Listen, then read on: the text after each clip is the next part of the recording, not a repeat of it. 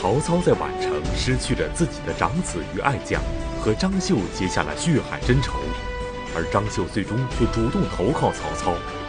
一向睚眦必报的曹操，面对着有着深仇大恨的张绣，不仅不计前仇，还与他握手言和。究竟是什么原因要曹操这样做呢？请继续关注《汉末三国》第十八集《衣带诏》。前面咱们讲过，这个曹操啊，高瞻远瞩，把皇上从洛阳就弄到了许都。一把皇上攥在手里，这朝廷呢就变成了曹操的朝廷，曹操就成了天子的形象代言人。汉献帝刘协到了许都之后，比起当年在长安受董卓、李傕、郭汜这帮大军阀欺负，日子呢是过得好多了，起码可以大口吃肉、大碗喝酒了。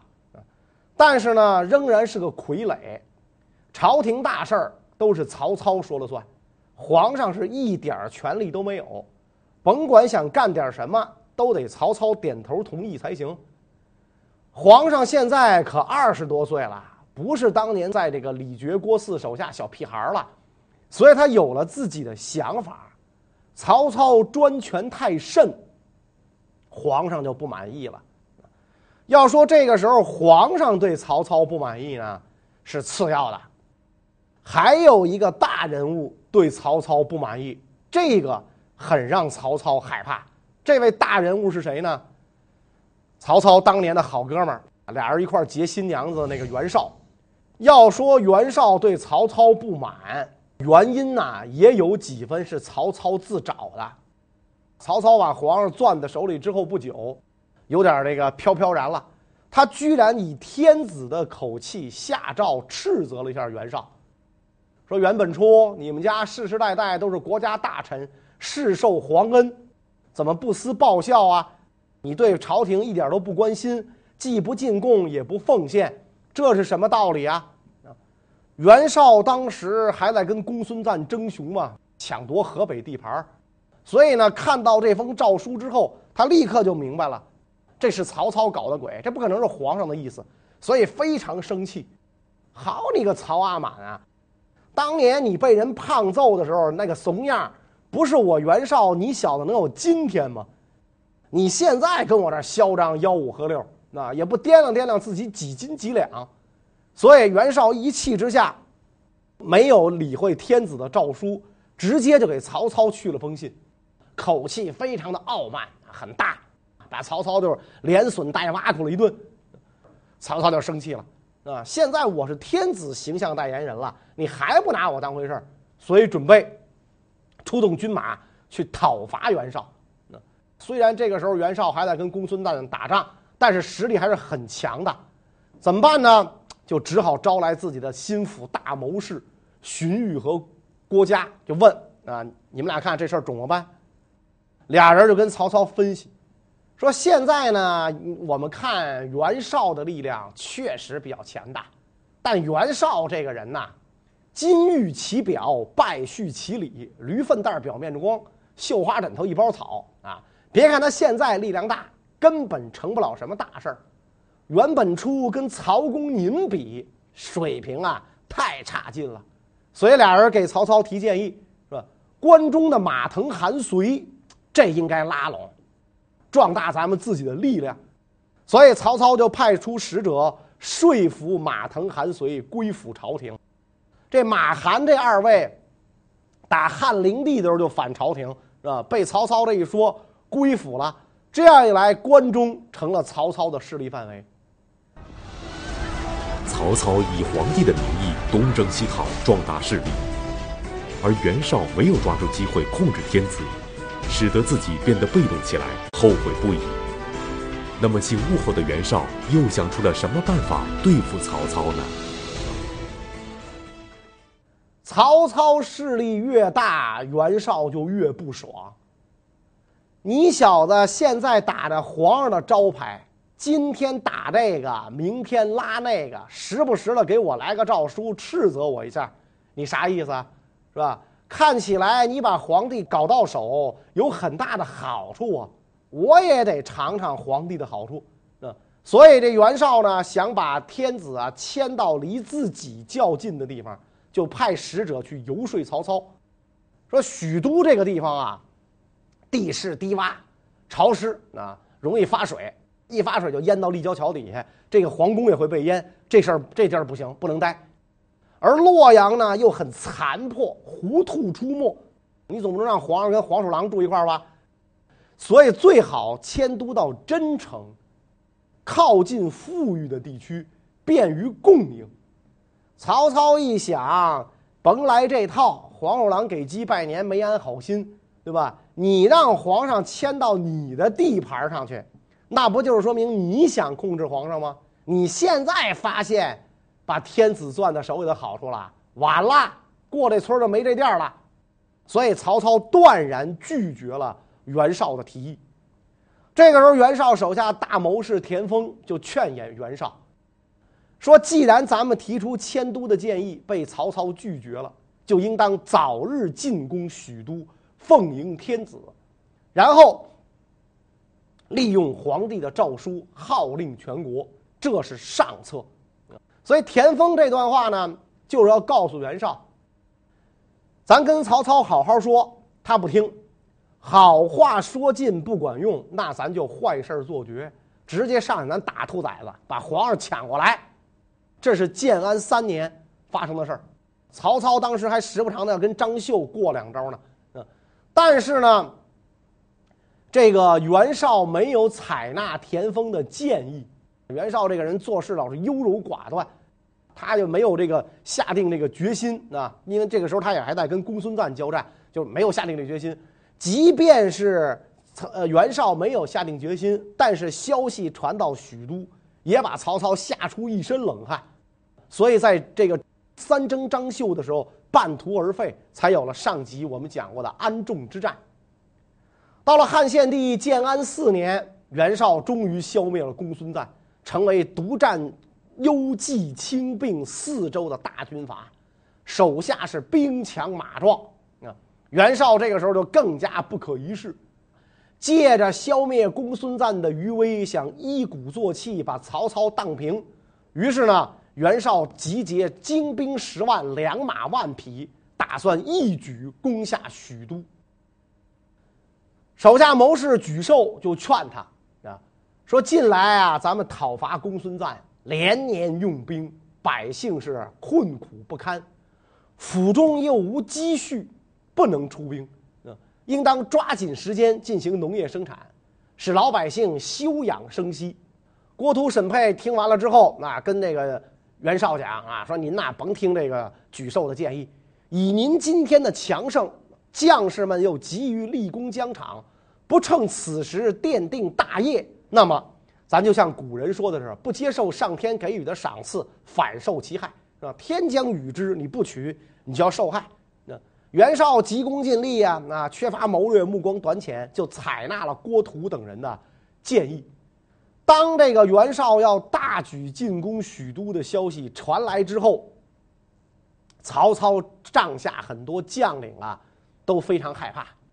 然后这个曹操呢，面无惧色，安慰众人，说：“我知道袁本初为人，他志向很大，但是呢，智谋短浅，外表勇武，内心胆怯，猜忌刻薄，缺少威信，人马虽多，调度无方，将领骄横，政令不一。他虽然土地广大，粮食丰足，但正好给我们预备，是吧？我们打败了他，这些东西全是我们的，他就是我们的运输大队长。”这个将作大将孔融听完这个曹操这番话之后呢，心里犯嘀咕，啊，就对这荀彧讲说：“原本出地广兵强，又有田丰、许攸这样的志士为他出谋划策，审配、冯骥这样的忠臣给他办事儿，颜良、文丑这样的勇将为他统帅军队，恐怕难以战胜吧？”荀彧说：“袁绍啊，兵马虽多，但是法纪不严。”田丰虽然刚直，但是好冒犯上司；那许攸贪婪，治理无方；审配专权，没有谋略；冯骥处事果断，但是自以为是。这几个人凑一块儿，势必不能相容。一定会发生内讧。至于颜良文丑啊，义勇之夫，一仗就可以活捉。虽然这个曹操荀彧口头上没把袁绍当回事儿，但是呢，其实很重视啊，做了重点的这个防御。当年八月，曹操进军黎阳啊，又派手下大将各领精兵到青州去保卫东方边境啊，然后让于禁驻扎黄河之畔啊。到了九月，曹操才返回许都，然后分兵驻守官渡。袁绍大军压境，而曹操后方依然有张绣的威胁，可谓处境艰难。然而在关键时刻，张绣却投靠了曹操，使曹操转危为安。是什么原因使张绣不顾与曹操结下的血海深仇，投靠曹操呢？袁绍要打曹操，就得找帮手啊。他一看这个张绣跟曹操干过仗。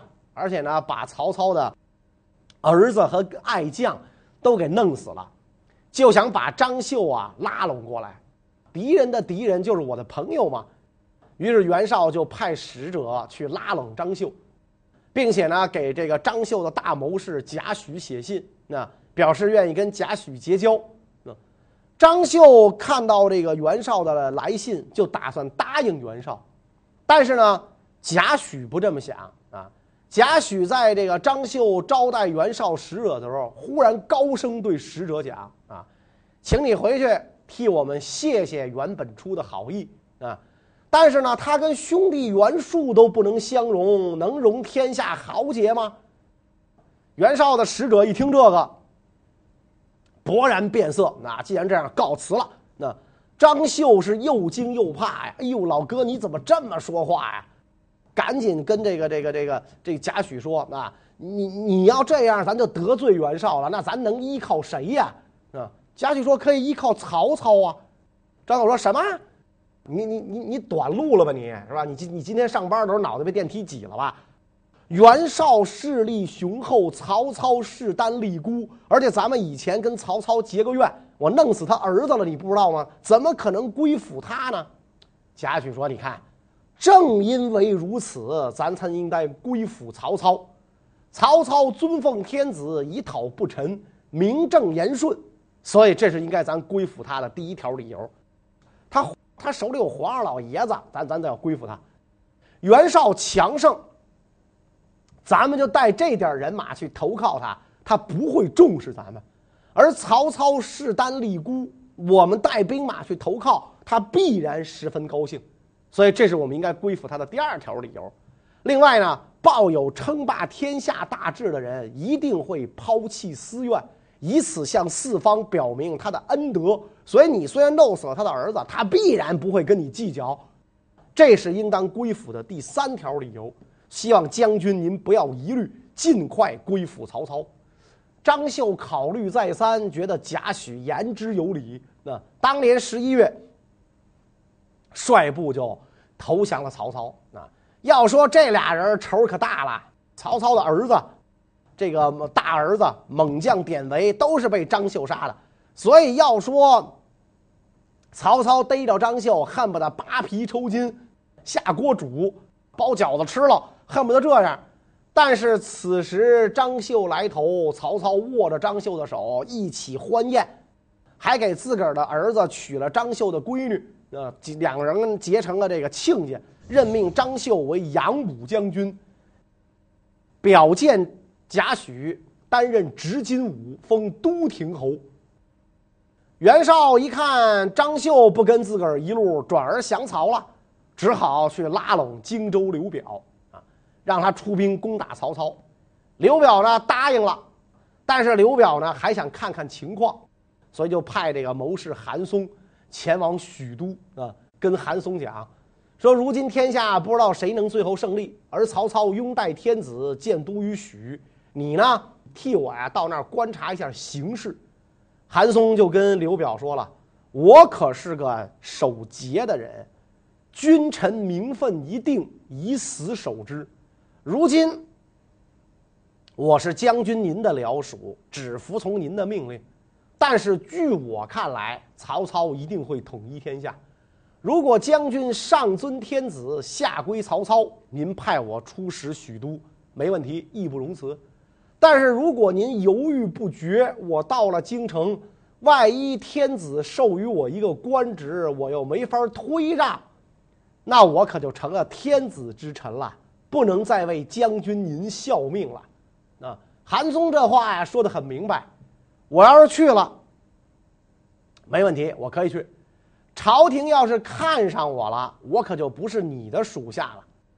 但是刘表呢，没听明白这句话，他以为这个韩松害怕出使许都，就强迫他去。结果韩松一到许都，皇上下诏，那实际上是曹操授意，任命韩松为侍中、零陵郡太守。韩松从许都返回，盛赞朝廷与曹操的恩德，劝刘表送儿子到朝廷做人质。刘表一听，勃然大怒。好你个韩松啊，三心二意啊，是吧？你到底谁的人呢？召集全体僚属，打算杀死韩松。大家到齐了之后，刘表就质问韩松：“啊，说韩松，你难道对我怀有二心吗？”大家都为他担心呢，劝他向刘表谢罪。但是韩松不动声色，态度从容。将军您辜负了我，我并没有辜负将军。那然后把自己从前说的话又说了一遍，是吧？我早告诉你了，那我要去了，我就是天子的臣属，天子臣属就没法为你效力。我有言在先。刘表虽然怒气不息，但是呢也知道韩松并没有背叛自己，所以呢就没杀韩松，而是把他囚禁了起来。刘表的谋士希望刘表投降曹操，而此时的曹操一方却动荡不定，曹军内部和朝廷都出现了反曹操的势力。汉献帝也想就此机会铲除曹操，那么反曹操的势力都在此时有什么行动呢？有一次，曹操跑到官渡，啊，就是今天的河南中牟，身边有个侍卫想杀他，啊，不知道这哥们是有国仇还是有家恨，还是想激情杀人，反正想杀曹操，还联系了好几个人，一天悄悄进入曹操的营帐，刚要动手。遇到了曹操的头号大保镖许褚，这帮人知道许褚万夫不挡之勇，吓得脸色大变。许褚一看这帮人脸色有异呀，啊，明显不对劲儿啊，就加紧查问。这一查问，这几个人慌了，就动手了。这一动手，你想啊，是吧？他们能是许褚的对手吗？啊，许褚上来嘁哩咔嚓就把这几个通通干掉了。杀掉这几个人相对简单，啊，就是军营当中的这个事儿啊，相对简单。但是朝廷里面反曹派的组织行动就非常复杂严密了啊！咱们前面讲，皇上年纪越来越大，对曹操专权越来越不满。你曹阿满太嚣张了吧？眼中根本就没有朕呢！我这是出了虎口又进狼窝啊！而朝廷中的一些官员对曹操也非常不满。所以这个皇上呢，就想把曹操干掉。当然了，要把曹操干掉，皇上不可能自己动手啊。说曹操跟那儿进来了，下跪，皇上拔出宝剑，咔给砍了，这不可能。所以皇上就让找自己的老丈人车骑将军董承去干这件事儿啊。前面咱们讲过，董承是汉灵帝的母亲董太后的侄子，论这个这个辈分呢，是这个献帝的长辈。啊，而且他的女儿也是献帝的贵妃，所以他实际上呢又是皇上的丈人啊。当时那会儿没这一说吧，就管他叫董国舅啊。皇上跟国舅谋划这件事儿，但是很难啊，因为宫中很多人啊都是曹操的耳目。你要想杀曹操，你怎么传旨呢？那皇上就想出了衣带诏这一出，写了封诛杀曹操的诏书，藏在衣带里边。因为古人的那个衣服啊，它没有扣，是吧？没有扣，什么遮过来，用腰带系紧，然后这个趁着董承进宫的机会啊，把这诏书藏在衣带当中带出去了，啊，里边写的都是自己怎么委屈曹操的，怎么不臣之心，怎么跋扈，和自己要杀曹操的坚定意志。董承回到府中，打开诏书一看，哎呦！皇上让我杀曹操，胆战心惊啊！曹操不好惹，但是呢，圣命难违，就开始拉人，总不能我一个人去砍砍曹操去吧？这一拉人呢，很顺利，因为大家伙很多对曹操不满的，拉了一帮人，其中就有刘备。刘备这个时候被吕布从徐州赶走，没处落脚，投了曹操啊。跟着这个曹操呢，在许都见了皇帝啊。据说就是这个时候。见了皇帝一续家谱，他就变成了刘皇叔了啊！当然了其实很扯，这个这个观点啊。刘备接受了衣带诏，就跟那个董承呢结成了反曹集团。刘备加入了反曹集团，然而在不久之后却不顾皇帝的除曹密诏，逃离了许都。而此时反曹集团并未暴露，究竟发生了什么事，让刘备放弃了计划，逃离许都？他又是抓住了什么机会，得以逃脱曹操的掌控呢？结果有一天，突然间，曹操请刘备喝酒，啊，这个青梅煮酒啊，请这个刘备喝酒。在喝酒的时候，这个曹操就跟刘备讲说：“今天下英雄，唯使君与操耳，本初之徒，不足数也。”天下英雄就是你和我，袁绍俩根本就不算号。那刘备当时正吃东西呢，一听这话，哎呦，估计曹贼听到什么风声了吧？怎么说我是英雄啊？那要把我作为打击对象了，吓得勺子筷子都掉了。正好这个时候，天上打雷，所以这个刘备赶紧给自己辩解。说圣人云：“迅雷风烈必变，良有疑也。一震之威，乃可至于此也。”圣人说啊，遇到迅雷和暴风就使人改变脸色。哎，真是这样。你看，啊，刮一个雷，吓得我就这东西就掉了。那曹操哈哈大笑，说：“你刀头舔血的日子过，还怕打雷吗？”哎，这就是《评书演义》里津津乐道的青梅煮酒论英雄。这事儿之后，刘备加紧跟董承啊以及其他的大臣，比如像这个种吉啊、吴子兰呐、王福啊这些人一起策划，这杀曹的计划可得抓紧，那要不然的话，曹操现在已经怀疑我了。但是刘备这个时候虽然跟董承这帮人勾结在一起，可是论英雄之后啊，刘备内心很恐惧，曹操怎么这么看得起我呀？是不是把我当成潜在的竞争对手了？是吧？莫非要赶紧收拾我？许都是非之地，不可久待，早晚小命不保，所以得赶紧逃走。哎，很快机会来了啊！当时这个袁术啊，让人打得够呛，想投靠北方的袁绍。咱前面讲过，那他要是投袁绍，就要经过徐州。刘备主动要求率军去拦住去路。因为自个儿在徐州待过一段时间，地头熟，所以曹操就给了刘备五万人马，派大将相随去攻打袁袁术。刘备很快就出发了，要是迟了的话，得让曹操给剁了。赶紧收拾行李，那这这是这个行李也不要了，赶紧走吧，带领人马就出发。